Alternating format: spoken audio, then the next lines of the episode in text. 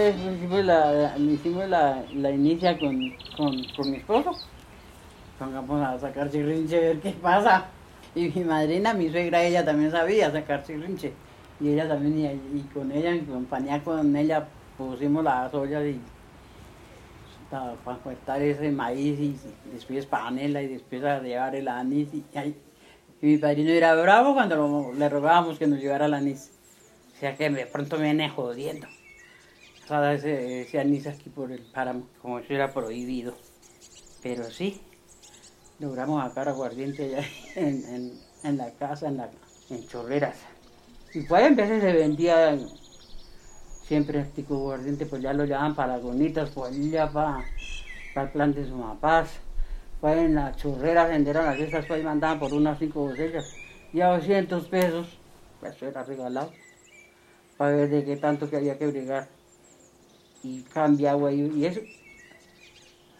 Eso toca cambiarle el agua tibia y fría, tibia y fría. Y, y, eso toca comprar ollas y más ollas. Una olla así grande para echar el guarapo. Enseguida toca poner otra, que llaman el tambor. Y en ese tambor le dan una cuchara así de palo, grande, y hacerle un huequito así a la, a la olla que iba de, de segunda.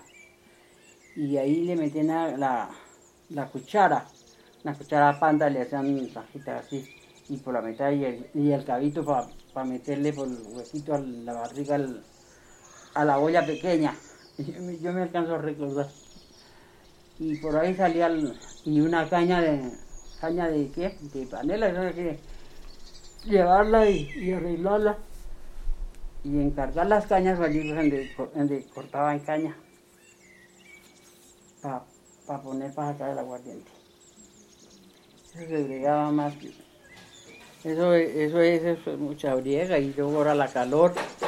Eso como toca echarle leña para que hiervan las ollas, hierbas de guarapo. Y por la mitad así, digamos así, aquí va la olla donde va el guarapo, aquí va el tambor y encima va la paila de cobre. Y ahí sale, por un, toca hacerle un rótico así a la olla, que va encima donde sale la colita la cuchara. Y en, y en el plan de esa cuchara entonces va recogiendo el vapor, la hervidera del, del guarapo, y va recogiendo esa hervidera y va saliendo por el- la colita de la cuchara y, sale a la caña, le pone, le pone uno a la caña, va a poner ahí la botella para que escurra la- esa agua. Y ese es el aguardiente.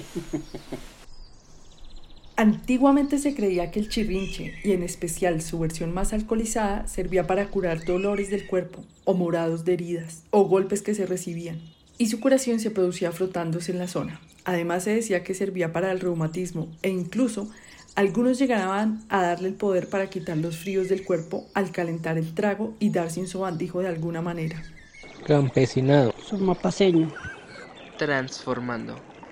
Territorio. Programa Distrital de Apoyos Concertados 2021. Alcaldía Mayor de Bogotá.